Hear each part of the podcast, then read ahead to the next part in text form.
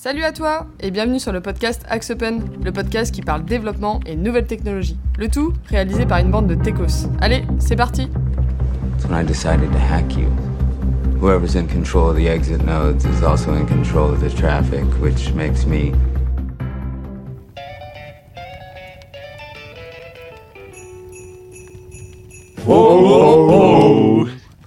Bienvenue dans le chalet Axe Open pour notre traditionnel épisode spécial Noël. Alors où que vous soyez, installez-vous confortablement parce qu'on vous a concocté un épisode qui sent bon les fêtes. Alors, qu'est-ce qu'on vous a mis sous le sapin? On va démarrer par une rétrospective euh, non exhaustive du monde du développement cette année, avec un flashback sur nos prévisions de, l'année passée et nos convictions évidemment pour les prochains mois. On va aussi remettre en, titre euh, le, le concours du fail de l'année euh, 2022. Et puis on terminera bien sûr avec nos idées cadeaux pour les techos et puis aussi euh, pour les non-techos. Euh, Il y en aura vraiment pour tous les goûts. Alors au micro aujourd'hui, pour ce dernier épisode de l'année, on retrouve les lutins du développement. On a Philippe, Salut. Arthur, Bonjour. on a Solveig, Hello. on a Jonathan Hello. et on a une doublette d'Antoine. Salut. Oh, qui sont bons. Bon, vous êtes prêts les techos Ça leur a pris l'après-midi pour. euh, on a bien préparé, on a bien préparé. c'était c'était dur, mais on, on y arrive. Alors, on démarre donc avec la rétrospective tech de 2022. Déjà, on va parler du coup de, de We Are Dev. Euh, Il y a Philippe et, euh, et Arthur et quelques membres de, de l'équipe euh, chez nous qui ont participé pour la première fois. Donc, ça s'est passé, c'est une convention qui s'est passée en, en juin dernier à Berlin. Euh, Arthur, si tu peux nous rappeler un peu dans les grandes lignes qu'est-ce que c'est et euh, un petit peu les conférences techniques que vous avez Ouais. vues là-bas. En fait, c'est une, grande convention qui a lieu euh, tous les ans maintenant depuis quelques années, qui avait été un peu mis en, stand-by depuis le Covid, où c'était juste des conférences qui étaient en ligne, euh, donc ces deux dernières années. Euh, et donc là, le retour de- des, conférences dans un, en présentiel, donc qui était à Berlin cette année, où on a été, donc on était trois personnes d'Axopen plus des gens d'autres entreprises, des clients à nous, et c'était vraiment super. Globalement, ça nous permet de voir un petit peu euh, quelles sont les, grandes tendances et surtout est-ce que nous on va dans le, bon sens aussi avec Exopen.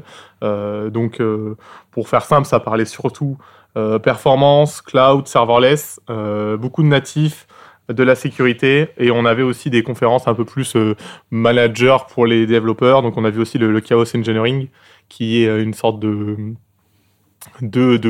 façon de tester les, les applications que Netflix que Netflix utilise et c'est comme ça surtout que ça a vu le jour, enfin qu'on ça a été mis au grand public. C'est en gros on va s'amuser à détruire, à casser les applications en production sans prévenir les développeurs pour voir comment les développeurs réagissent. Euh, donc euh, voilà, il y avait des conférences un peu pour tout, euh, pour tout le monde, que ce soit les développeurs, que ce soit un peu les gens un peu plus de l'architecture, etc. Mais c'était vraiment, c'était pas des gens qui nous présentaient vraiment leurs produits en mode on a fait ces applications, ça marche bien. C'était pour développer, pour développer mieux et surtout qu'est-ce qui allait dans le futur, qu'est-ce qui allait avoir. Euh, et donc je pense que avec Philippe, on, on, on s'est rendu compte que euh, on était déjà sur, euh, sur tous ces genres de technologies et donc euh, qu'on allait dans le bon sens. euh. Parce que finalement, c'est quoi les grandes tendances que vous en retenez, euh, qui ont été évoquées pendant, pendant du coup, euh, ce- cette convention? Bah, c'est un peu ce qu'a dit Arthur, hein, et ce qu'on a souvent au micro, c'est vraiment tout ce qui va être euh, pour le cloud, tout ce qui va être pour le cloud natif. On va parler vraiment serverless, euh, compilation native, ce genre de choses, toutes ces technos qui permettent de faire ça, euh, avec une approche euh, vraiment euh, orientée performance. euh, tout, vraiment, c'est vraiment ces thématiques-là qui ont été dominantes cette année et qui, je pense, aussi seront dominantes encore quelques temps. Mm, C'est ça, et on, se- on, on- on sent aussi qu'on se rapproche aussi vers des.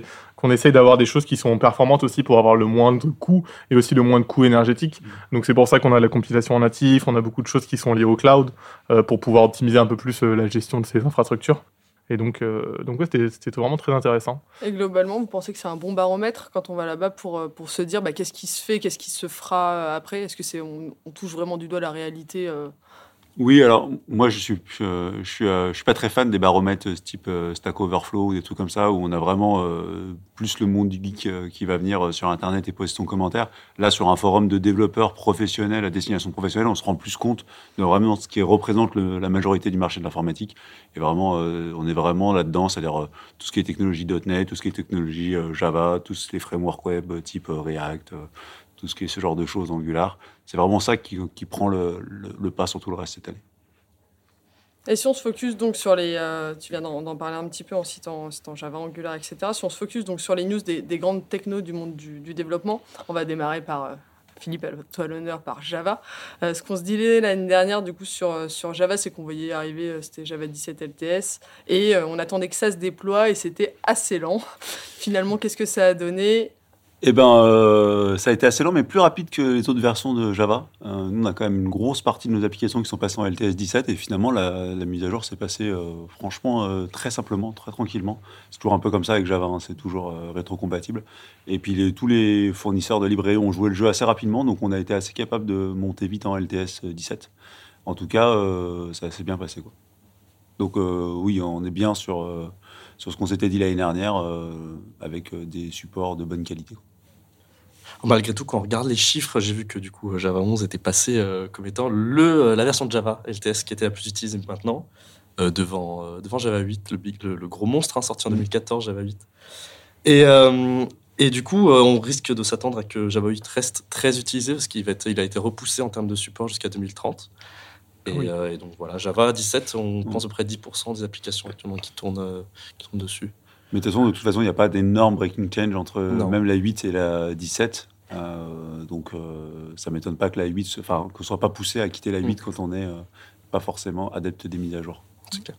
On se demandait aussi l'année dernière où est-ce qu'il y a les Spring Boot qui étaient aussi relativement, pour le coup, stable, qui est le framework, nous, qu'on utilise alors Spring Boot, ça a un peu bougé. Euh, Spring Boot, ils sont un peu dans la mouvance d'aller chercher euh, du toujours plus simple, du toujours plus rapide. Et ils travaillent pas mal sur... Euh, bah, on a beaucoup parlé de la compilation native pour adresser des problématiques type serverless. Euh, mon avis personnel, c'est que même si ça sort plus ou moins en stable, euh, ça l'est pas du tout. Enfin, c'est pas encore euh, production ready. Clairement, même malgré leurs efforts, on n'en est pas encore là. Peut-être que l'année prochaine, à ce micro, on pourra dire que ça y est, cette fois, c'est praticable. Aujourd'hui, c'est encore très très très exploratoire et même si c'est rigolo, c'est pas encore c'est pas encore le problème. Enfin, je sais pas ce que tu penses, Antoine. Toi, tu as bossé un peu dessus. Bah, c'est vrai que pour avoir testé sur la version 2.7 de, de, Spring, c'était vraiment compliqué à mettre en place. Les librairies sont pas encore bien compatibles. Mais euh, c'est assez marrant parce que du coup, demain, il y a la version 3 de mmh. Spring qui sort. Qui est censé être qui est stable. vraiment être plus stable à ce niveau-là. On, aura, on pourra peut-être faire un point un peu plus tard sur ce sujet, voir si effectivement ça apporte euh, vraiment quelque chose en termes de, de natif. Quoi. Mais j'ai l'impression que pour tous les frameworks, pour tous les langages, ils, veulent aller vers le natif, mmh. mais ils ont du mal à vraiment avoir quelque chose qui tourne pour tous les projets, avec les librairies qui vont bien, qui se compilent pas en Milan, etc. Mm. J'ai l'impression que même pour .NET, etc., c'est compliqué partout. Ouais, parce que c'est quand même un gros, gros breaking change dans la manière de concevoir euh, les compilateurs, donc euh, ça m'étonne pas qu'ils galèrent quand même. Mm. Enfin, moi, de, de, de mémoire, on n'aurait jamais pensé que ça soit possible de le faire. Donc déjà qu'ils y arrivent, c'est déjà euh, extraordinaire. On va parler d'un autre framework euh, qui s'appelle Quarkus, mm. euh, dont on a donc vous avez euh, eu quelques ventes Quarkus pendant bah, pendant justement la, convention WeAreDev et aussi on a eu le plaisir d'avoir un développeur de chez Red Hat qui s'appelle Laurent Bourdou qu'on avait interviewé, enfin que Philippe avait interviewé cette année.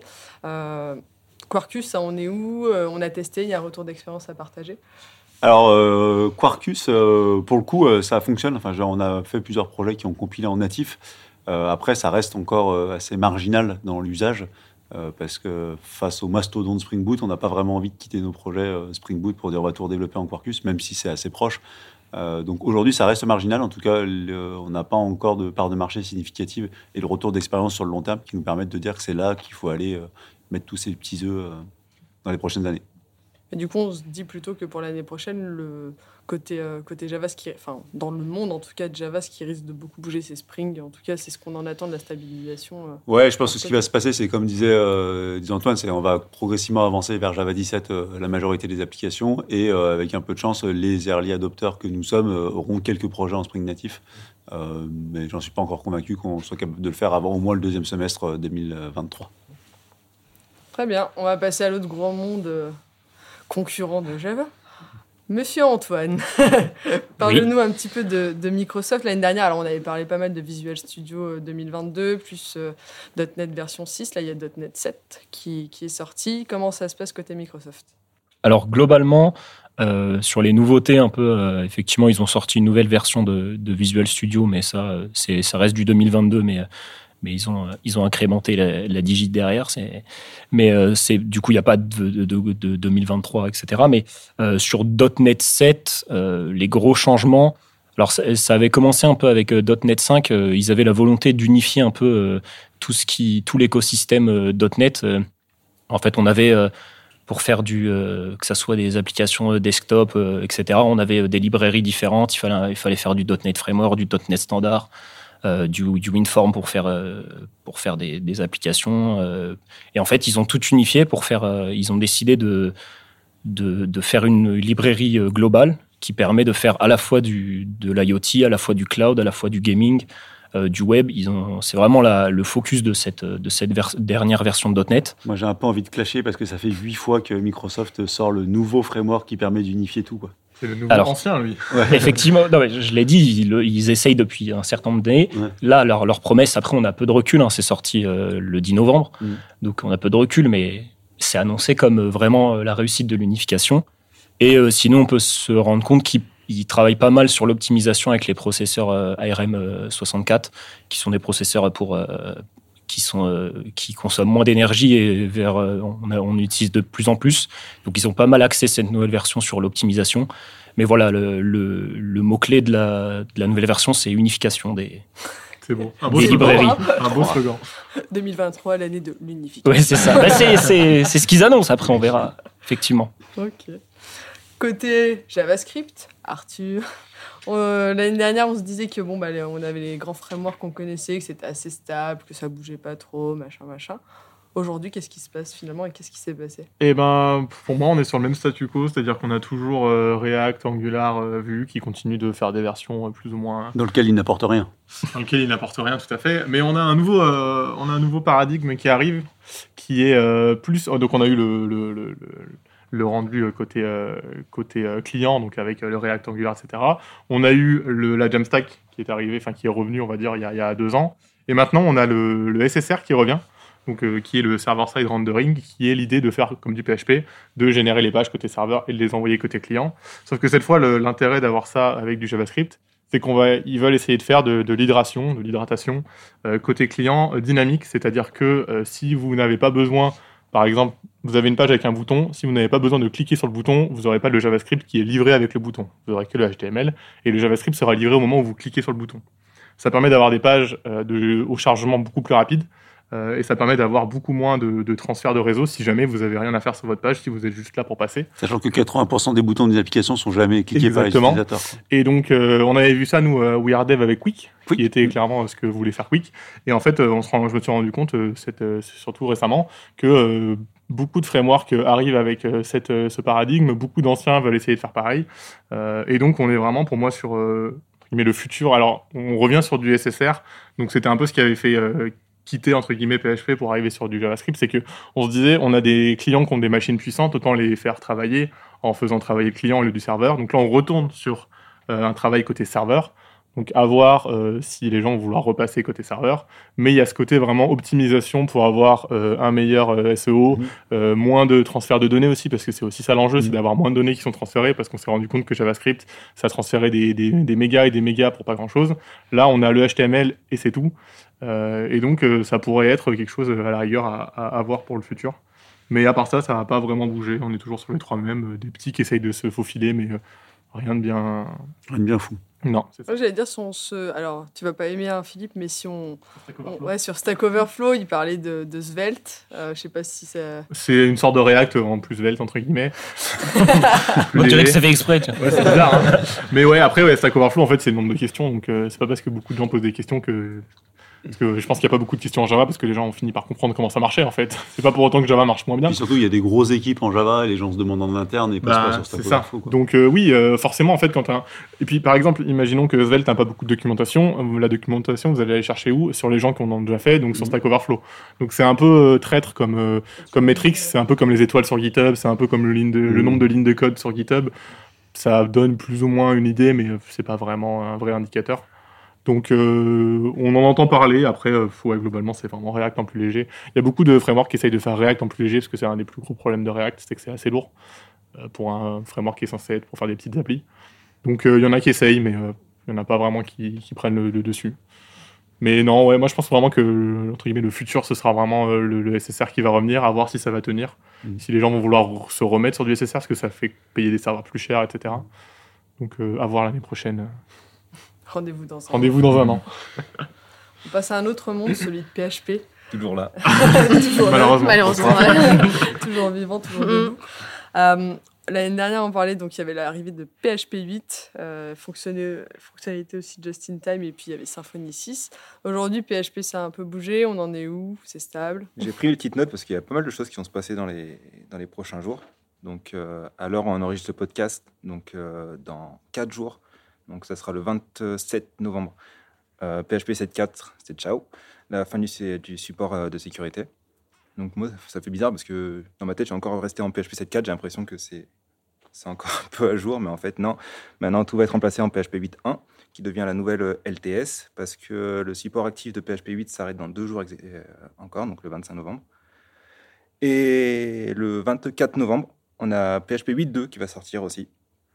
Donc, il va apporter son, petit lot de nouveautés aussi. Euh, côté Symfony, on a la fin du support euh, actif de Symfony 4, donc qui était compatible PHP 7.1 qui s'arrête euh, pareil dans la semaine. La nouvelle LTS est en version 5.4 et on a la version stable de Symfony du coup qui est euh, compatible PHP 8.1. Ils gardent pas beaucoup de compatibilité, non euh, Il- Ah, mais Mm. c'est. Euh, l'impression. Il vire Par- assez vite, mais hein, par ouais. rapport à Ouais, des PHP. Java ou des. Ah, mais quand on compare à Java, c'est sûr que PHP c'est un autre monde. Bah, il y a beaucoup plus Après, de la, pays, possibilités. la, l'API l'API date, elle est déprecated depuis genre euh, 20 ans, tu vois, et elle est encore dans le. Elle est encore dans le package de base. Non, mais attends, j'ai deux, trois actus qui vont te plaire, Philippe. Euh, depuis PHP 8.1 ou 8.2, je sais plus, euh, mais un des deux en tout cas, euh, PHP a enfin ajouté le mot-clé final pour les, pour les classes. Bravo. C'est- Il leur fallait 2022, quoi, un minimum. Hein. Ils voulaient vraiment voir si c'était intéressant. On peut enfin créer des énumérations. C'était pas possible avant. Ouh, youpi. Voilà. Donc euh, en PHP 8.1, il y a aussi la propriété read-only qui a été euh, qui a été mise en place, donc qui permet de créer des attributs dans une classe qui sont read-only. Donc en PHP 8.1, il faut mettre le read-only sur chaque euh, propriété. En PHP 8.2, on peut mettre le read-only directement sur la classe pour mettre une classe en Voilà. read-only. Ils sont ils- ils. Tous sucre. On va tous s'y mettre. hein. Euh, en PHP 8.1, ils ont euh, ajouté l'opérateur union. Si jamais une, une méthode ou une fonction va retourner euh, deux, deux attributs, enfin deux, deux, deux- deux objets différents, pardon. Mais ils ont également ajouté euh, l'intersection, si jamais il y a un objet double euh, qui a deux, deux formats. Ils sont dans le futur. hein. Ah Ouais, le surfus, quoi. Ah ouais. Ouais, j'ai toujours un peu contre les méthodes qui renvoient deux, deux trucs. euh, je trouve que c'est quand même. euh, Ouais, mais C'est contre-indicatif, quoi. C'est pas, c'est pas le but. Mais parce que je suis trop vieux, je Pourquoi pense. trop vieux, toi, Deux tu- méthodes, quoi. Ah, Quoi c'est- Ouais, Pas de c'est pas. pourquoi se limiter à un seul type quand on peut en tourner deux C'est ça. Tu penses- tu trop solide. Ouais, mais je sais pas, je... mais je suis trop vieux. On fera un podcast là-dessus si tu veux. Le vieux. Le vieux. Le vieux. Donc, Vous savez, quand ils ont introduit le mot-clé var en Java, j'étais contre. hein, donc, euh, Ah ils ont aussi ajouté le type de retour never, donc ils retournent euh, never. Rien. Donc ça c'est surtout utilisé pour les redirections par exemple. euh, Never. Never. quoi Donc euh, c'est pas void, void, mais- c'est void Ah, en c'est fait retourne pardon. euh, rien, mais en fait never ça veut dire que ça finira jamais. Ah oui. Donc c'est soit un exit, soit Ah, un- une redirection sur une autre page, sur un autre lien. Non, ils ont Euh, des combats importants. Euh, Qu'est-ce que j'avais noté d'autre? Euh, Ah oui, les, les annotations. Côté PHP, euh, maintenant on peut mettre dans les métadonnées du, en, en dessus des, euh, des fonctions, on peut directement écrire ça, en PHP. Donc ça permet d'avoir euh, de structurer mieux les, les, écritures et surtout de voir les erreurs qu'on commet. Parce que ça, c'est surtout ceux qui utilisent API Platform ou les, les bundles comme ça, où on a plus de- d'annotations que de code. Euh, sur, sur les IDE style euh, PHP Storm ou IntelliJ, bah, en fait, on se retrouve avec un- une page verte. Donc, euh, donc maintenant, quand on, fait, on peut faire du PHP Ça, c'est un peu le défaut de la annotations, métaprogrammation, mais dans n'importe quel langage. C'est qu'au Oui, oui. d'un moment, tu as plus d'annotations qui font le comportement de ton code que de ton code. Voilà. Non Ah, Spring Boot, c'est ça. Ah, hein. Spring toutes Boot, les classes de configuration, t'as trois trucs. euh, Tout est classe Java, tout est Pojo, euh, c'est tous tes trucs de domaine, il n'y a que ça, quoi. Après, euh, côté Axo, on a passé euh, une application ou une série d'applications en Symfony 6.1 et en PHP 8.1. Euh, il a été constaté une, une amélioration de performance de 20, entre 20 et 25 Ah oui quand même. Voilà. Mal, Donc, hein. la preuve quand même que PHP euh, évolue avec le temps. Bon, on est, on est encore loin des, des Java.net, mais a on, envie. on y arrive un jour. Le problème, c'est qu'ils évoluaient aussi de leur côté. Ouais, tout doucement, mais sûrement. Et une, un bundle qui m'a été soufflé par, par Coco, euh, qui, euh, qui est bien sympa, qui s'appelle Rector, qui permet de convertir un projet Symfony euh, en PHP 7 en, directement en PHP 8. Enfin, du moins, il faut passer le, le projet comme ça, parce que euh, Symfony 6 impose bien sûr le typage fort maintenant. Et donc, euh, ce, ce ben- euh, ce- cette librairie en fait, permet de, de modifier un petit peu le code pour, euh, pour ajouter ça, cela. Bon, ça marche pas toujours, mais être ma question, est-ce que ça marche vraiment? Ouais. Ok. mais il faut tester. Bon, bah, on peut dire que PHP fait des efforts. Oui, année. on y arrive. on y arrive. PHP, enfin, je vais me faire tracher, mais PHP, c'est un petit peu, tu sais, le, le vilain petit pousset, mais, mais il, est attachant quand même. il est Personne veut lâcher, et hein, Personne ne veut le lâcher, il fait des efforts, et finalement, bon, on arrive à faire des trucs avec. Ouais, on aime bien quand même. Et on va parler d'un nouveau langage dont on parle, enfin dont on a commencé à parler nous cette année, euh, qui est euh, qui est Rust. Euh, Philippe, euh, aujourd'hui donc Rust c'est un, c'est un- c'est une techno euh, dont on, ouais, on en parle depuis quoi un ou deux Alors, ans maintenant. Camille, je me permets, mais j'en ai parlé dans un podcast il y a au moins deux ans. Alors, euh, vous pouvez rendre à César ce qui Oui bon bah c'est César. parce que Arthur t'étais- t'étais vraiment toi dans le futur. Mais moi, je suis dans le futur. Attends de voir ouais. Flutter. Avant-gardiste. Attends on en parlera juste après. Euh, Rust, comment dire? Rust, c'est une sorte de C++ sur lequel on a un petit peu apporté une amélioration sur la gestion des pointeurs et de la mémoire. Globalement, ça permet d'être un peu plus simple pour le développeur de développer. Et le gros avantage, c'est comme c'est un langage vraiment compilé, euh, vraiment tout ce que vous pouvez imaginer euh, comme le C, bah, vous avez des performances qui sont euh, blazing fast. Et la nouveauté, vraiment, je trouve, euh, depuis quelques temps sur Rust, parce que Rust, c'est, comme disait Arthur depuis longtemps, c'était euh, le noyau de Firefox. enfin, c'est, pas nouveau comme langage, et puis c'est un langage qui est très apprécié par les développeurs bas niveau, proches du système. La nouveauté, c'est qu'il commence à émerger un certain nombre de frameworks qui permettent de faire du web. Donc, qui se rapprochent de ce qu'on peut faire en Spring Boot ou ce qu'on peut faire en, en .NET Core et traiter des, des requêtes web. Euh, c'est hyper excitant. Pourquoi? Parce que du coup, ça permettrait d'avoir des serveurs web avec une performance qui est euh, genre euh, 100 fois. Ouais, c'est le rapport, c'est 1%, quoi. C'est 100 fois plus rapide que ce qu'on ferait en Java ou 100 fois plus rapide que ce qu'on fait en .NET. Donc, euh, c'est hyper intéressant parce que 100 fois plus rapide, et on, peut-être qu'on en discutera plus tard en termes d'écologie, mais c'est surtout aussi euh, beaucoup moins de consommation énergétique et des démarrages euh, quasiment instantanés. Alors, c'est encore expérimental, on va pas se, on va pas se mentir, on a fait plusieurs, euh, plusieurs POC, un peu plus que ça avec, avec cette techno, et c'est un peu. Il y a une des technos d'ailleurs qu'on utilise qui s'appelle Diesel, qui est l'espèce d'ORM, et ça porte bien son nom. C'est euh, hein, c'est lourd. Oui. C'est lourd et ça pue un peu. comme quoi. retour euh, de Ouais. ce qu'on travaille avec Diesel. Voilà. Mais euh, alors, je sais pas si ce sera l'avenir du développement web. En tout cas, c'est un truc assez excitant euh, qu'on va suivre attentivement ces prochaines années. Ok. Merci pour l'info. Je vais, je vais parler d'un, justement d'une techno qu'on suit depuis plusieurs années. Euh, je vais citer Arthur dans notre podcast. Vraiment, est-ce qu'elle n'est pas citée à chaque podcast, vraiment Quasiment. Si, hein. en plus, peut- ouais, peut-être que c'est devenu un peu un running gag, mais, mais il y a trois ans, euh, euh, Arthur arrivait en nous disant euh, le futur du dev, c'est Flutter. Non, le futur du dev cross-platform. Cross-platform. Attention. Attention. Rendons euh, Arthur est précis dans ce qu'il a dit. Parce que- Ouais, bah écoute, euh, Flutter, on en parle toujours, c'est que pour une fois, Google n'a pas abandonné un projet. Euh, donc là, maintenant, on est en Flutter 3, donc euh, à peu près 3 ans après la sortie. euh, non, même pas, parce que en fait, quand j'en avais parlé tout au début, c'était encore en bêta, donc là, on est en version stable, troisième version. Donc on est toujours sur un framework qui monte de plus en plus, qui a maintenant apporté un, un- une... Donc on a du cross-platform mobile, Android, Apple, iPhone classique. On a aussi la possibilité de créer une application web type JavaScript. Et maintenant, on a du desktop, donc avec Linux, macOS, Windows. Donc on peut créer avec une appli euh, Flutter euh, ces trois euh, applications de bureau. Donc qui est sorti de- depuis la, Flutter 3, qui est sortie il n'y a pas très longtemps.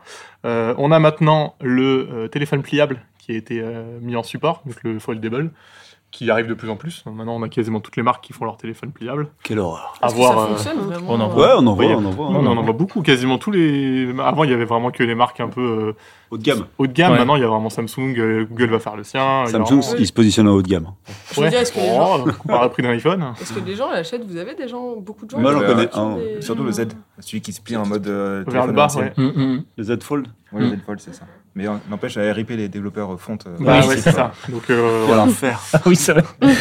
Mais voilà, donc Flutter euh, prévoit un support pour les téléphones pliables. Euh, juste, j'ai une stat qui est un peu plus intéressante peut-être que la stat euh, de Stack Overflow. C'est euh, 500 000 euh, applications qui ont été développées et qui sont euh, sur les stores, qui ont été faites depuis Flutter, euh, grâce à Flutter. Et donc j'ai quelques noms comme WeChat, qu'on connaît surtout en, en Asie, qui est leur euh, Super WhatsApp à app. eux, qui, ouais, fait tout globalement, Mm. c'est Facebook, Slash, tout. Euh, Shein, pour ceux qui, euh, qui achètent des vêtements sur Internet. Et aussi du système banking avec Nubank, il y a même euh, BMW, et euh, l'application du Brésil, euh, du gouvernement brésilien, qui est en Flutter. Donc, euh, comme quoi, on peut tout faire avec Flutter. En tout cas, clairement. euh, Attention, attendez. Écoutez bien ce moment, s'il vous plaît. clairement, ça- ils n'ont pas abandonné cette techno, c'est un miracle. Et, euh, et pour le coup, ça prend de l'ampleur euh, d'année en année. Quoi. Voilà. C'est bon, J'adore.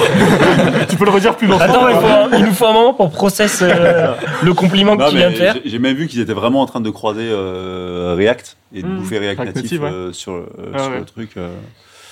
Euh. Après, nous, on, on sait qu'on fait pas beaucoup de, de, de cross-platform, mais en tout cas, dans le monde du cross-platform, c'est vraiment. Voilà, dans le monde du cross-platform. Mais même, je trouve que c'est en train de devenir euh, viable pour faire Mm. du natif. euh. Ouais, carrément. faire ouais, parce qu'il y, a vraiment- il y a vraiment des performances qui sont là, proches du on natif. commence. euh, Peut-être qu'on aura un podcast cette année euh, Flutter. pour, euh, pour Flutter. Oh là là. Juste moi, moi et ça. moi.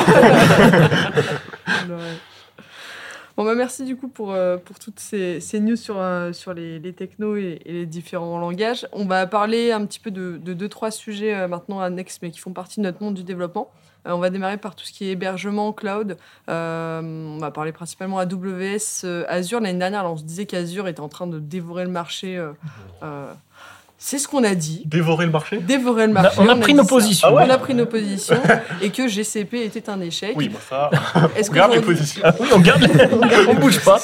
Est-ce qu'aujourd'hui c'est le cas Où est-ce qu'on en est? Philippe? Alors, euh, c'est pas anecdotique euh, l'hébergement euh, AWS Azure. Aujourd'hui, ça représente euh, peut-être 15-20% de notre temps de développement qui est fait pour développer spécifiquement des adaptations pour que ça aille se déployer correctement dans du cloud, dans du Kubernetes, dans ce genre de choses, et sur des gros cloud providers type AWS ou Azure. Euh, donc c'est pas du tout, c'est pas du tout anecdotique. Et ce qu'on a dit l'année dernière reste vrai. En tout cas, chez nos clients et ce qu'on voit, Azure prend quand même de plus en plus de place. Euh, AWS reste un très très bon challenger et attention, euh, on va pas dire que c'est pourri loin de là. Et par contre, euh, Google Cloud est inexistant, enfin euh, inexistant. En tout cas sur le marché français, j'imagine qu'ils ont potentiellement des marchés ailleurs, mais sur le marché français, c'est un échec total. Et si on parle d'un hébergeur un peu plus classique qui est euh, OVH, on avait beaucoup parlé des pannes, etc. euh, il y avait l'entrée en bourse, etc. Est-ce que finalement OVH tient toujours debout? Alors, je veux pas euh, tracher la seule boîte française euh, qui fait du de l'hébergement, mais euh, nous, on le quitte et on l'a quitté euh, cette année pour diverses raisons. je pense que c'est une boîte qui a grandi trop vite, qui aujourd'hui n'a pas vu venir le virage du service et qui l'ont pas bien prise. Alors, je sais que tout le monde ne sera pas d'accord forcément autour de cette table, mais en tout cas, aujourd'hui, malheureusement, ça se réserve à des petits hébergements ou des trucs très spécifiques. Mais en tout cas, ça a perdu, ça a perdu clairement sa place de leader. Pour si vous faites une nouvelle application aujourd'hui, il n'y a pas vraiment de raison valable d'y aller, hormis le fait que ce soit français.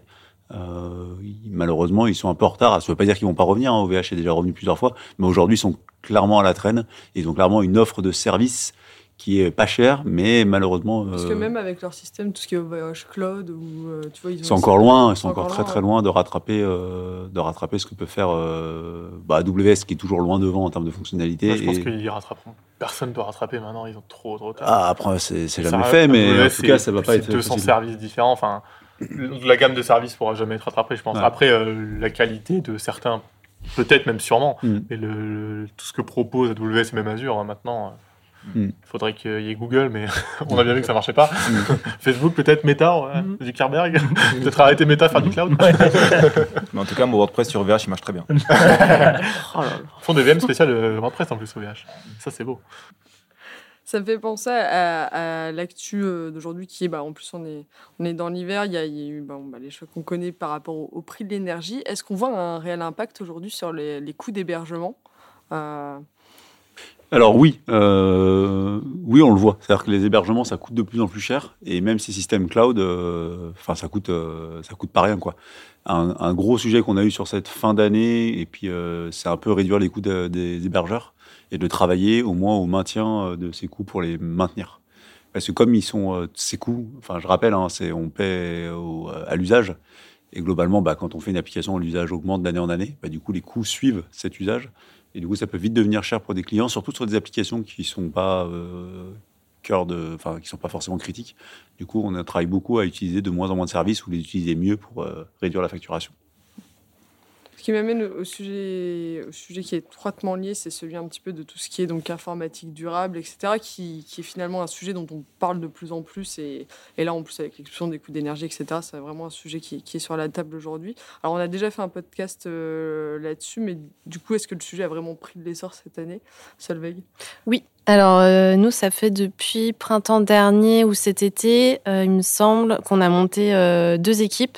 Une équipe pour réduire notre impact euh, pendant nos opérations, donc qui va être lié à tout ce qui est euh, notre production, euh, enfin ce qu'on utilise pour l'éclairage, les télés, les ordinateurs, tout ce qui va être aussi tout ce qui est dans la cuisine, euh, le lave-vaisselle, etc. Et on a monté aussi une autre équipe euh, qui est plus sur l'impact de ce que nous produisons et vendons, donc tout ce qui est logiciel, application. Et du coup, euh, moi, je fais partie d'une des équipes, euh, celle pour tout ce qui va être lié à nos locaux.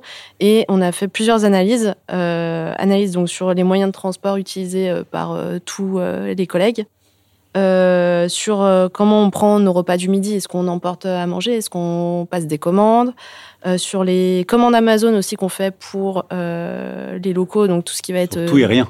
Absolument. les commandes Amazon. Ouais, ouais, ouais. pour un litre d'huile d'olive. Mais oui, il y a ça, il y a le café, etc. Et on remarque qu'on fait en fait euh, toutes les commandes séparées alors qu'on pourrait les grouper.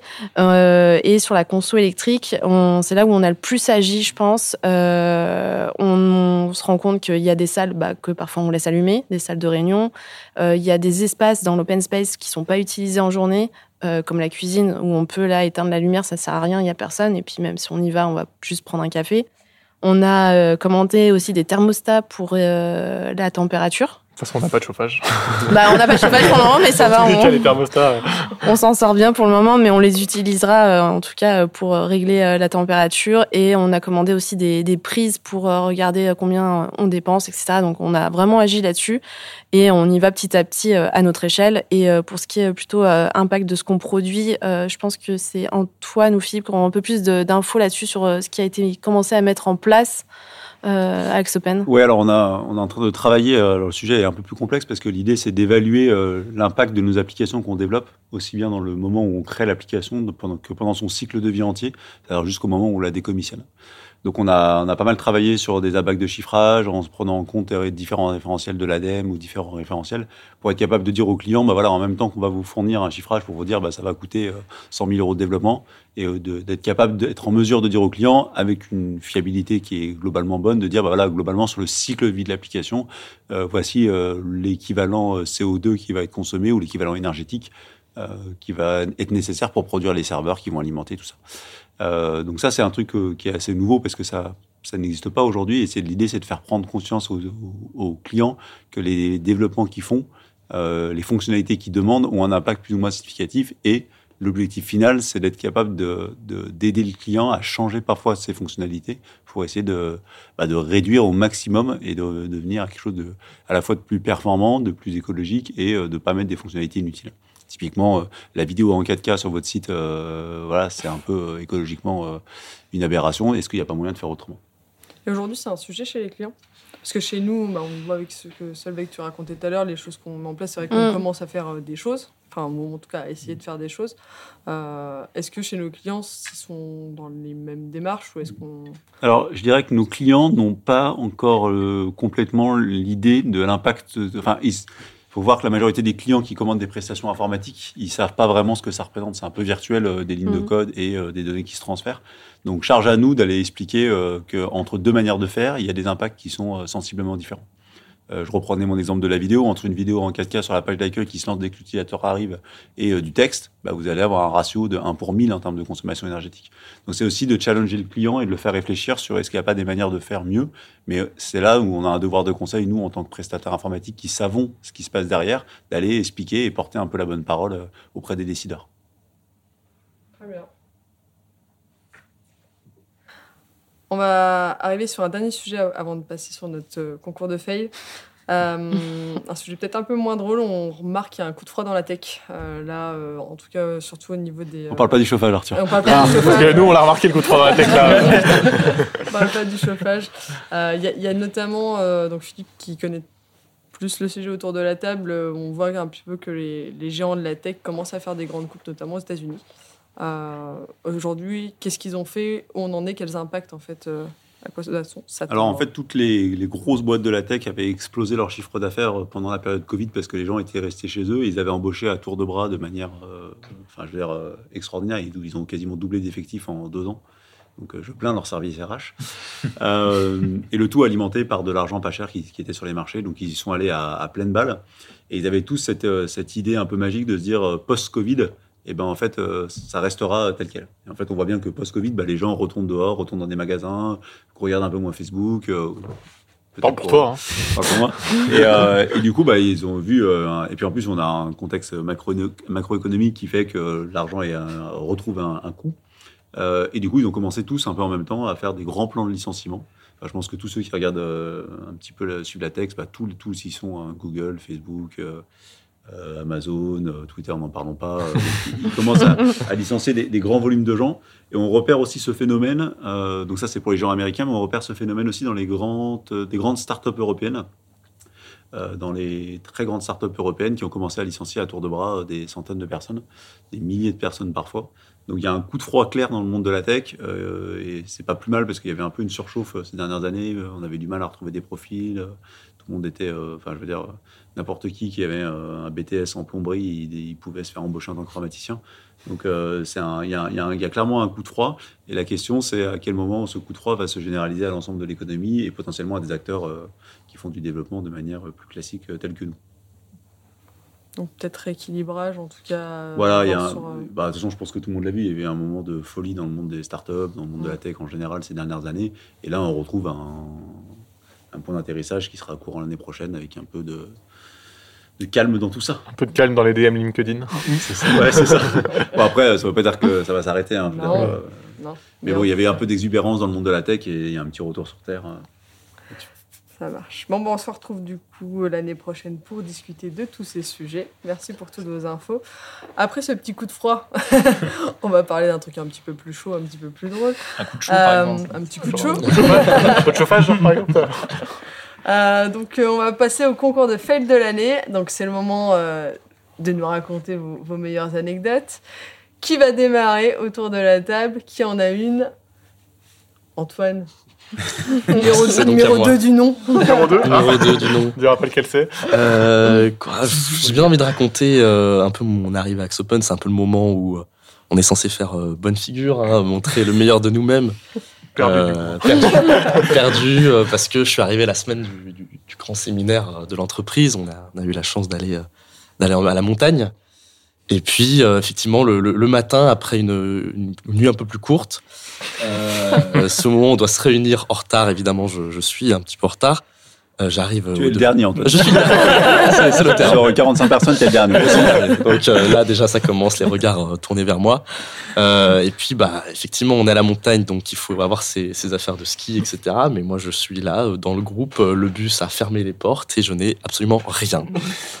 donc euh, donc première ouverture de bus parce que tout le monde me dit mais où sont tes affaires? Donc je prends effectivement mes chaussures, mon, tout le tout le tralala. On referme le bus, le bus est prêt à partir et je n'ai toujours pas les skis finalement. Euh, Pour aller euh, pour aller skier. Donc je fais rouvrir le bus une deuxième fois alors qu'il était prêt à partir. Tout le monde m'attendait. On était On pourrait croire que t'as fait exprès. hein. Ah mais je, je ne comprenais pas ce qui m'arrivait. Euh, devoir trouver le- les bons skis, je referme tout, je mets des coups de bâton dans le bus parce que je suis absolument perdu. Donc euh, non mais grand stress et puis bah le, le regard hein, euh, accusateur des différents managers qui me dit mais qui, Et qui je, je- je pense recrue, de surtout de Camille qui avait tout programmé à la minute près. T'étais en train de Elle est venue à mon aide, elle a pris mon casque, elle m'a dit bon, je vais t'aider. Ça va aller. Ça va aller, on s'en sortira. T'es toujours là, hein Je suis toujours là. C'est une bon, bah, chance, hein. C'est vrai que c'était très très drôle. Jonathan? Ah si, moi je vais parler d'Axo Academy. Ah. Euh, pour remettre un petit peu en, en contexte, on, est, on a un groupe de 8 personnes en fait qui avons euh, étudié euh, lors d'un séminaire euh, un petit peu, on s'est initié la gestion de projet on va dire. Et donc on a pour euh, objectif en fait de trouver un projet et de le mener à bien et ensuite à terme de le développer et de le déployer sur, un- sur un cloud. Euh, une des équipes a décidé de faire un jeu. Nous on s'est dit bah off, on va refaire le RP de la, de la boîte. Modestement. En plus, un ERP, c'est 2-3 écrans. en vrai, c'est pas. En toute simplicité. Il n'y a pas trop de règles en plus derrière, donc c'est bien. Donc, euh, vu qu'on a un ERP très performant, euh, tout- toute la boîte était euh, très heureux que, que ce projet arrive. Donc, vient la première réunion de, de projet où nos clients sont, sont Philippe et, et Bertrand. Et donc, nous, nous quatre, on arrive en mode, bah, on va poser des questions techniques et tout. et Philippe, il arrive, ah non, moi, j'y connais rien à la tech. Euh, Bertrand, pareil. Il y avait euh, Léo qui s'était incrusté dans, le, dans la réunion qui fait, bah, c'est lui notre expert technique. Alors que, enfin, voilà quoi. et donc, on s'est fait détruire pendant une heure. Bonne expérience. Et Ouais. globalement, euh, le RP il aurait dû être livré il y a mois. Voilà. Il est fort, Philippe, pour jouer au con. Quand il veut. Et du coup, il sera livré quand? Euh, donc, euh, la, propo- la proposition commerciale est en cours encore. D'accord, ok. Tu veux 2025 Hashtag bienveillance. Voilà, toujours la Toujours, toujours. Antoine, premier du nom. Il s'est pas passé grand chose. À part les projets ratés ou Ça arrive. Non, non. euh, Ouais, non, je vais pas revenir sur, euh, sur le projet euh, Non. raté. Non. Euh, non, non, mais effectivement, euh, moi non plus, cette année, il s'est pas passé grand chose. Mais par contre, on peut dire que c'est la dernière fois qu'on qu'on pourra t'écouter. Il y avait un mot, t'as tout spoil. T'as- tu viens de euh, dire ça, ça. euh, Ah, pardon. Non, mais c'est pas très grave. Je Le ne fail de l'année, c'est euh, qu'Antoine nous a quittés quand même. Ouais, c'est vraiment. Ça va nous quitter. Je le vois préenregistré là. Je ne suis pas mort. hein. Ça va nous quitter, ça fait vraiment, euh, ça fait vraiment très Bon, du coup, on garde ça pour la fin. Je suis désolée. non, non, bah, voilà, mon fail, c'était ça. Du coup. Je- euh, passe, euh, je passe tour aussi. Bon, moi j'ai bien un petit fait l'introduction. Hein. Euh, faut savoir que sur un de mes projets, on utilise euh, un package pour faire des, euh, des migrations de données. Donc c'est-à-dire c'est pour avoir des versions dans votre base de données. Et en fait, dans notre configuration, on avait laissé le, les accès à la base de données, donc pour le migrateur, pour l'outil qui, qui migre les données, euh, sur la production parce qu'on avait fait deux trois tests. Et en fait, euh, quelqu'un a voulu lancer un clean de la base de données sur son environnement de Mathéo, tu veux développement. dire Non, non, je ne dirais pas nom. a voulu lancer un, un, un clean de la base de données, donc euh, pour euh, tout simplement nettoyer son environnement local. Et il s'est avéré qu'en fait, euh, bah, ça a nettoyé l'environnement de production. Ah. Voilà, tout à fait. Euh, heureusement, euh, nous sommes une équipe euh, compétente et nous avions des backups euh, quotidiens, donc nous n'avons pas perdu de données. Et puis l'application était vraiment en début de production, on était vraiment sur la première semaine, donc il y avait quasiment pas de, de données euh, qui étaient qui étaient dedans. Mais voilà, on a eu un peu de Mathéo qui est donc alternant, a eu un peu de un peu la goutte. Ça, ça fait un petit coup de chaud. ouais. Voilà, un petit coup de chaud comme ça en tant qu'alternant, tu te dis ah bah il y a plus de production. Et toi, Camille, c'est quoi ton fail de l'année? On peut parler d'une horloge ou pas? On peut parler d'une certaine horloge ou pas? Non, non, on parlera pas de l'horloge. Non, moi juste, mais après ça, ça m'arrive régulièrement, c'est que c'est qu'un coup, euh, j'arrive dans l'open space et euh, je crois que c'est Jérémy qui me dit Non, c'est bizarre euh, ce que t'as, euh, ton pull, machin. Je regarde, effectivement, j'avais mis à l'envers, quoi. Donc, euh, Ah bah merci. Ah bah. c'est, euh, classique. Ah, il t'arrive vraiment des choses horribles. toi. Ah non, mais. Nous, on voit euh, Arthur a raconté euh, son histoire, mais il nous arrive plein de problèmes Euh, en, en prod. ouais, mais ça. Mais en vrai, on arrive toujours à se relever. Hein. Parce que l'important, c'est pas la chute, c'est comment on se relève, et on se relève toujours. Oh, C'est beau, hein. Camille, son plus gros fail de sa vie, c'est qu'elle avait mis son pull à l'envers. Ouais. Ça, c'est. C'est genre. Est-ce que tu t'en es relevé? Est-ce que tu l'as genre changé Bah non, la- non, non, euh, elle- elle bah, savait le pas reste, comment- c'est- À son entretien d'embauche, elle m'a dit qu'elle était euh, perfectionniste. tu vois? Ouais. Elle a pas su, elle a pas su comment régler le problème. C'est. Oh, ça va, je suis pas venue ici pour me faire vanner. bon, on va passer aux idées cadeaux. Hein. Maintenant. Vous avez des idées cadeaux pour, euh, pour les. Alors euh, là, on va, on va, on va publier début décembre, mais pour ceux qui n'ont pas encore fait leur, euh, leur cadeau, je sais pas si vous les avez fait d'ailleurs. Sachant Enfin, que nous, moi, on je a un Secret Santa, on a, on Sachant a un qu'on a terme. un Secret Santa, alors attention. Mais euh, moi, j'ai pas encore fait mes, mes, mes idées cadeaux. Donc, pour ceux qui sont en manque d'inspi, vous avez des, des idées. Qu'est-ce que vous allez commander cette année? Qu'est-ce que vous allez acheter? Antoine? Alors, euh, on en a discuté avec euh, la, la, Avec Antoine. la doublette Antoine. Euh, non, on disait que. Alors moi, ça fait ça fait quelques temps que je je me dis euh, les cadeaux, les objets, etc. euh, les vêtements, c'est toujours un peu euh, à la limite les vêtements, ça, ça peut passer, mais les objets euh, qu'on n'utilise pas, etc. C'est un peu toujours un peu encombrant et des fois embêtant et des fois on n'aime pas, on sait pas quoi en faire. Des fois, ça se retrouve sur le On les, on, les, oui, on les garde, on, on les garde parce qu'on veut pas faire de la peine aux gens qui nous les ont offerts. Mais euh, du coup, non, je me disais, euh, de plus en plus, euh, on l'a fait, euh, on l'a fait par exemple pour nos clients, d'offrir des, des paniers avec des, euh, des produits régionaux, des, des trucs à consommer euh, bah, qui se consomment, quoi. Euh, Je pense à des massages, ce genre de choses. euh, de- de Toi, trucs du service. Ouais, du, du service. euh, et euh, par exemple, je, je, je sais que et, ou des abonnements. Je sais qu'à Orléans, dans, dans ma ville, dans ma ville natale, euh, on a un abonnement. euh, on peut payer un abonnement et c'est une carte. Et à l'année, on a des réductions au cinéma, sur les activités, dans les restaurants. C'est ce genre de choses qui est un peu plus, euh, bah, qui est un peu plus utile que, que simplement. Euh, je sais pas, euh, une Une multiprise. horloge Un mug. J'ai pas une personnellement- idée comme ça. Personnellement, Non, une carte de réduction à Orléans, j'en ferais pas grand chose. Non. Non, les mugs, les mugs autant. Non, les mugs autant euh, ceux un peu euh, bidons, mais quand il est personnalisé bien, bien, c'est c'est un peu stylé. Non. On est un peu dubitatif là-dessus. Non, mais moi, c'est un peu pareil. euh, Dans ma famille, cette année, pour la première fois, on, a, on s'est dit qu'on arrête de faire des cadeaux à tout le monde et qu'on on se met par paire, en fait, et que l'un fait un cadeau à l'autre et l'autre fait le cadeau à un. Et ça évite, euh, comme disait Antoine, de savoir des cadeaux euh, où on offre un cadeau pour, pour offrir un cadeau juste parce qu'on se dit, bah, en fait, euh, si j'offre pas des cadeaux à tout le monde, euh, il va y avoir des jaloux, etc. Et ça permet peut-être de soit mettre un peu plus d'argent, soit faire quelque chose de plus personnalisé. Et puis, euh, oui, je suis assez d'accord avec Antoine de Ouais, on va la nourriture, quoi. On va Mm. plus vers le cadeau finalement utile. Mm. ou- Mm. On Ouais. consomme, quoi. Mm. Et je pense que c'est un, peu partout. moi. Enfin, euh, enfin tu, tu vois, on, on s'était concerté avec Antoine, mais autant pas avec Arthur, on n'avait pas discuté. Et en fait, on arrive sur les mêmes conclusions. Donc, euh, je pense que beaucoup de gens vont plus vers ça. Bah, du coup, si mon Secret Santa m'écoute, fais-moi un chèque. ça, c'est utile. C'est moins 20, 20 balles carrément, c'est bon. Ah, J'espère que c'est Olivier qui m'a pioché alors. Philippe, je sais pas. Soso, ça va se passer comment toi de ton côté? Euh, Euh, bah, moi d'ailleurs, j'avais fait ça l'année dernière euh, en reprenant le- les- le- ce que parlait Antoine. Euh, nous, on avait fait des, des paniers repas en famille et c'était euh, plutôt bien. En plus, moi qui aime manger, donc euh, c'était parfait. Et, euh, et moi, là, pour le podcast, non, j'avais pris des idées euh, du coup euh, plus euh, pour euh, côté geek. Euh, alors, j'avais pris des Côté idées. J'avais pris des idées cadeaux un peu euh, utiles pour euh, tenir une journée à travailler, donc comme les, sou- les souris ergonomiques qui sont plutôt à la verticale. Ouais. Enfin, je sais pas comment expliquer ça. Ouais, si. Ça, tous ceux Ouais. qui essayent disent c'est vraiment, euh, c'est vraiment pas mal. Moi, je déteste ça. Quand j'arrive sur, sur un côté d'un mec que je veux aider, Et que t'as ça, ouais, et que t'as ça, ça, et t'as vraiment l'air comme ta mère qui essaie de, de, faire l'informatique. quoi. T'es là, genre, euh, mais je fais quoi avec. euh, Mais du coup, je sais pas si ça aide vraiment, mais apparemment, c'est non, mais apparemment, euh, c'est, apparemment, c'est bien, ça fait pas mal au poignet. Mm. Il y a ça, il y a. euh, Alors, une fois, on a eu, justement, ça fait anecdote, on a eu quelqu'un qui nous a appelé pour nous. Nous, nous prêter des repose-poignets Oui. euh, pour repose- euh, à mettre devant les, euh, les claviers là pour qu'on Ouais, soit je- bien tenu. J'étais, euh. pas convaincu du. du Ouais, truc, Antoine mais- a refusé, donc euh, on n'aura pas ça, mais euh, c'est une idée aussi. Et puis, bah, il y a tout ce qui est euh, fauteuil et bureau aussi qu'on peut euh, régler. Ça, c'est plutôt pas mal, mais Pas le même bon, budget, c'est- quoi. Ouais. Non, par contre, ça, Tiens, un c'est- petit cadeau. C'est un petit c'est, cadeau. c'est hein. vraiment bien les, c'est bureaux c'est à vraiment 500 bien les euros. bureaux euh, que Ouais, tu peux régler. Il paraît que c'est vraiment bien on peut pour se mettre debout ouais. et tout, c'est, c'est vachement cool. Ouais, nous aussi, avec Sopon, on a un endroit pour se mettre debout et il y a plein de gens qui y vont. Ouais, ouais. Personne n'y va. le monde, tout le monde. Et voilà, après, bon, il y a tous les trucs, euh, les petits euh, jeux d'arcade de poche, un chargeur sans fil, un chauffe-tasse USB. Alors apparemment, vous en aviez déjà parlé l'année dernière, mais je trouve que euh, pour Alexandre, par exemple, ça pourrait être très utile parce qu'il oublie toujours sa tasse quelque part dans l'open space. Alors, euh, au lieu de jeter son café froid, euh, on peut... Je pense un chauffage, ça peut être pas mal pour nous aussi, Red Center. Un chauffage, là ouais, Juste un chauffage. un gros chauffage, là, pour les locaux. Parce que... Pas plus de 19.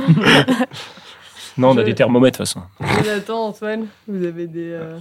Bah, moi, je suis euh, Antoine, hein, parce qu'il a repris mes, Ah oui, mes idées de cadeaux, du coup. Non, non, J'ai repris tes idées de De cadeaux. toute façon, l'un ne va pas sans l'autre. hein. Mais j'ai expérimenté là ces dernières années. euh, le dernier en date, c'était effectivement un massage. Et en fait, ça fait ça fait super plaisir euh, aux gens. Ils le consomment et ça en fait du bien. En plus, là, on arrive à la période où il fait froid, gris et, et pas beau. Et un vrai petit massage, finalement, ça fait du bien au moral et à la productivité au travail. Ouais, c'est peut-être un message à lancer Tu es en au train de dire qu'on, de- euh, devrait faire des massages au Ouais, travail je- Ok, Je lance l'idée comme ça. Avoir un petit ostéo. euh, ouais. ce serait pas mal. Déjà, on a un happiness développeur, on pourrait Ouais, avoir un mec qui fait des massages. Qui sont à bientôt. hein. Tu vois la poubelle là-bas? C'est la boîte à idées. N'hésite pas à Elle ressemble vachement à une poubelle au- qu'on jette. Philippe, euh, t'as pas, t'as pas d'idée? Non, moi cette année, euh, je vais offrir des pulls. Ah ouais. Euh, Alors, ça, qu'on on a s'y pas de chauffage, ouais. On est Que tous des Ouais, surpris, parce qu'en là. fait, euh, moi, je me suis rendu compte que j'avais que des pulls en coton et qu'en fait, euh, avec un pull en coton, quand il fait froid, tu cailles. Ok. Euh, comme maintenant, on chauffe plus les bâtiments, euh, je, faudrait que, je trouve que offrir des pulls un peu chauds, c'est bien. Mais du coup, quelle matière tu penses Bah, euh, de la laine, quoi, tout bêtement. Bah, J'espère Avec que tu m'as pioché. hein, J'ai hâte de recevoir Alors mon le col roulé, non, n'arrive pas moi. Je- Mais c'est vrai que je me suis rendu compte qu'on avait tous des trucs en coton, genre Mhm. hyper fin, et au final, euh, on choisissait son pull parce qu'il y avait un bel imprimé dessus. Mais en fait, euh, quand t'as Oui, oui, oui. Sacré Noël chez les Aubertins cette année. hein. Allez, les petits Aubertins, ils vont Je à deux- Ah, il va être content avec un petit je pull là. Un pull en mérinos. Deux doigts de les tricoter là. tu verras quand tu viendras faire une réunion la prochaine fois, je serai en train de tricoter un pull. C'est pour toi, Antoine. Oh ouais, ça te, Ça va pas repasser, ça te ressemblerait bien. Ça n'a rien à voir. Ouais, j'ai j'ai dû avoir un demi-pull quoi. Oh non. Moi, je vais miser, euh, je pense comme vous, sur, euh, comment, sur tout ce qui est service. Moi, alors, je suis une fa- grande fan de concerts, du coup, j'aime bien en offrir. Ah ouais. De Ah, Lady Gaga, par exemple. Lady Gaga. Ça, c'est une bonne idée. ouais. Et euh, ouais, je trouve que c'est. Enfin, tu vois, c'est. Comme tu disais, le massage, c'est des trucs, c'est good mood. Mm. Et ça fait toujours, euh, toujours plaisir. Bon, après, il faut évidemment toujours s'accorder sur, sur la date et être sûr qu'on est dispo. c'est un autre sujet. Mais, euh, mais en tout cas, le côté service, je trouve ça cool. Et après, moi, je- l'indémodable, je trouve les chaussettes, quoi. Parce qu'on. Ah, mais moi, dans, dans ma famille, c'est un scandale. Il y a plein de gens qui ont des. Tu vois, en repas de famille, qui, ont- bah, qui retirent leur pompe et qui Non. finalement ont, une patate dans le pied. Non. et donc, je trouve ça super de faire des chaussettes. Je trouve que. Et Je- coupé. Je suis cette personne. Je suis cette Ça fait longtemps là qu'on est. euh, Là, voilà, du coup, euh, je trouve que les chaussettes valeur, euh, valeur sûre. On sait que ce sera. Ok, ok. Non, sinon aussi en cadeau utile qu'il peut avoir, euh, il y a pas les pins, enfin les accessoires Paris 2024 sont sortis Ah. pour les JO. Et si vous êtes un peu plus de budget, il me semble que la billetterie. euh, Ah oui, en plus, ils, sont censés aussi faire des places euh, cette année qui, euh, enfin pour les JO en tout cas, qui seront accessibles. Euh, hmm, on verra. À moins de 300 euros. Non, ils ont Sans dit, compter euh, le voyage, du coup, parce qu'on n'est pas. les prix seront plafonnés, il me semble. Il y aura ouais, normalement. officiellement. Officiellement, on va voir combien ils vont, ils vont se Ça dépend, c'est quoi le plafond? Plafonné à, à 4000 euros. la place. Tu vois le côté Bon, merci à tous du coup pour euh, donc pour vos, vos idées de cadeaux, vos anecdotes et puis. euh, Sinon, il y a bidon, Et puis- bidon d'essence. Hein. Très utile. oh, ah, faut pas mettre de bougie à côté par contre. Non, globalement, je voulais remercier du coup tous ceux qui ont, qui ont participé au podcast cette année. Euh, merci bien sûr hein, aux auditeurs de nous avoir écoutés parce que bah, sinon, je pense qu'on continuerait pas à faire, à faire les, les podcasts. Euh, et puis, bah, tout le monde a supporté les humeurs de, de Philippe Arrête aussi. ça. Et, et ça, et, et ça, ça mérite euh, pas mal de, de médailles. Et puis, je vais en profiter pour un- faire un merci tout spécial pour Antoine, le premier du nom, euh, parce qu'il nous fait sa dernière dans ce podcast, parce qu'il a décidé de nous quitter euh, pour de nouveaux horizons, Ouais. partir en Corée. Ouais. Et euh, est-ce que tu veux nous dire un petit Non, mot bah, à nos auditeurs avant de, nous quitter comme Effecti- dernière effectivement, euh, j'ai décidé de, de partir un an en, en Corée du Sud à partir de, de janvier. Euh, mais du coup, euh, du coup, euh, ouais, non, c'était sympa de faire de faire ces, ces podcasts. C'est une c'est une bonne expérience. Euh, j'en ai fait, j'en faisais peu au début. J'ai commencé à en faire à en faire après. Bon, euh, c'est vrai qu'ils feront peut-être un peu moins bien sans moi, mais euh, mais je pense que les duplex. mais je, ouais, je, je serai le je serai le- je ferai les interviews Ah, là-bas, voilà, le, le Corée. Non, mais euh, non, mais je pense qu'ils ils vont continuer à faire du, du contenu qualitatif. Et, euh, et en Et tout on peut cas, faire un petit coup de pub sur ta chaîne euh, TikTok. ma chaîne- Carrément. sur la sur les restaurants. euh, Voilà. Coréens. coréen. Donc euh, suivez euh, Antoine, il veut devenir milliardaire en, en se filmant en train de manger dans des restaurants coréens. Donc on n'hésitera pas à lâcher le nom. euh, Voilà, On va- on va mettre un lien en description. un podcast spécial pour. euh, Non, c'est c'est gentil. En mode ASMR. C'est gentil. Merci pour la pub. en tout cas.